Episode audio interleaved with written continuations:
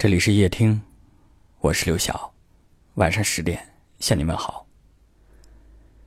这几天在外地出差，刚回到深圳，下了飞机以后，打开公众号后台，看看听友的留言。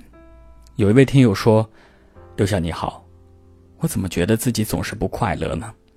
工作上的调动一直不顺利，而且感情上这段时间也一直不顺心，两个人总是吵吵闹闹。”我该怎样让自己快乐起来呢？前几天我刚好看到一篇文章，我非常喜欢的一位作者鬼脚七，鬼脚七的粉丝都叫他七哥。七哥写的这篇文章，讲的恰好也是这个问题。我觉得他的一些观点可能对这位朋友是有些帮助的。他说，在工作和生活当中，如果我们只是以结果来看待，往往是不开心的。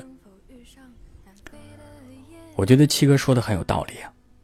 如果单纯的以结果来评价，谁又是真正的快乐的呢？就比如这次我去北京出差，参加了一个活动的演讲。如果以演讲的结果来看，我觉得自己的分享说的不是很好，没有达到我的预期，那我肯定会觉得不快乐。但是在参加这个活动的过程当中，我学习了同行的一些宝贵经验，我在分享的过程当中，也是对自己进行了一次总结。这也是一种成长。这样想一想，这个过程是让我快乐的。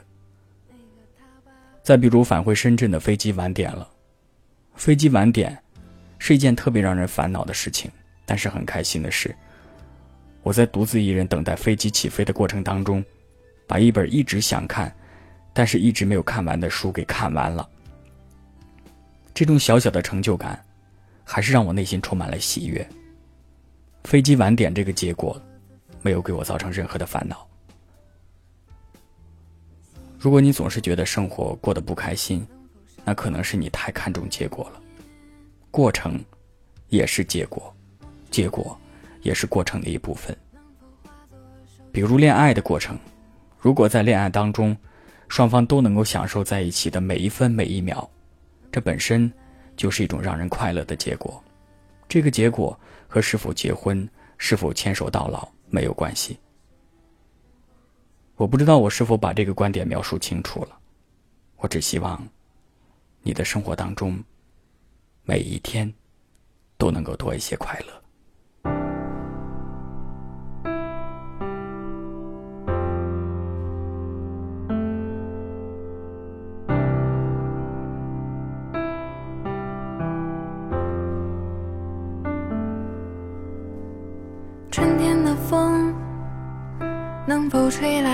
夏天的雨？秋天的月能否照亮冬天的雪？夜空的星能否落向晨曦的海？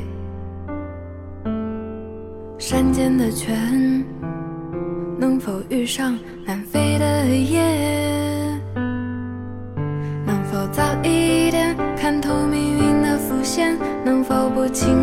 就深陷？能否慢一点挥霍有限的时间？能否许我一个永远？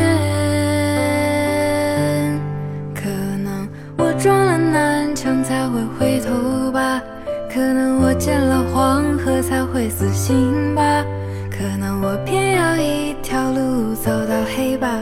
可能我还没遇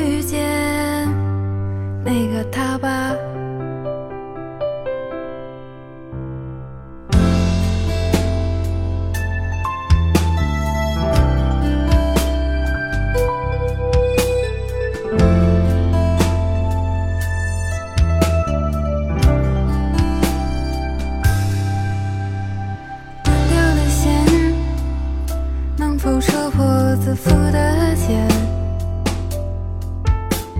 熄灭的火能否烧光残留的念？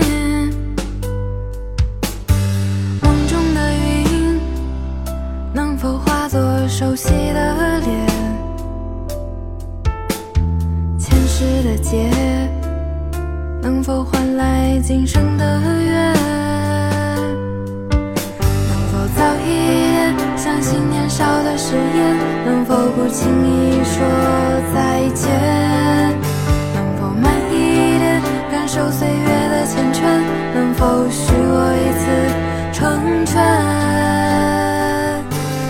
可能我撞了南墙才会回头吧，可能我见？了黄河才会死心吧，可能我偏要一条路走到黑吧，可能我还没遇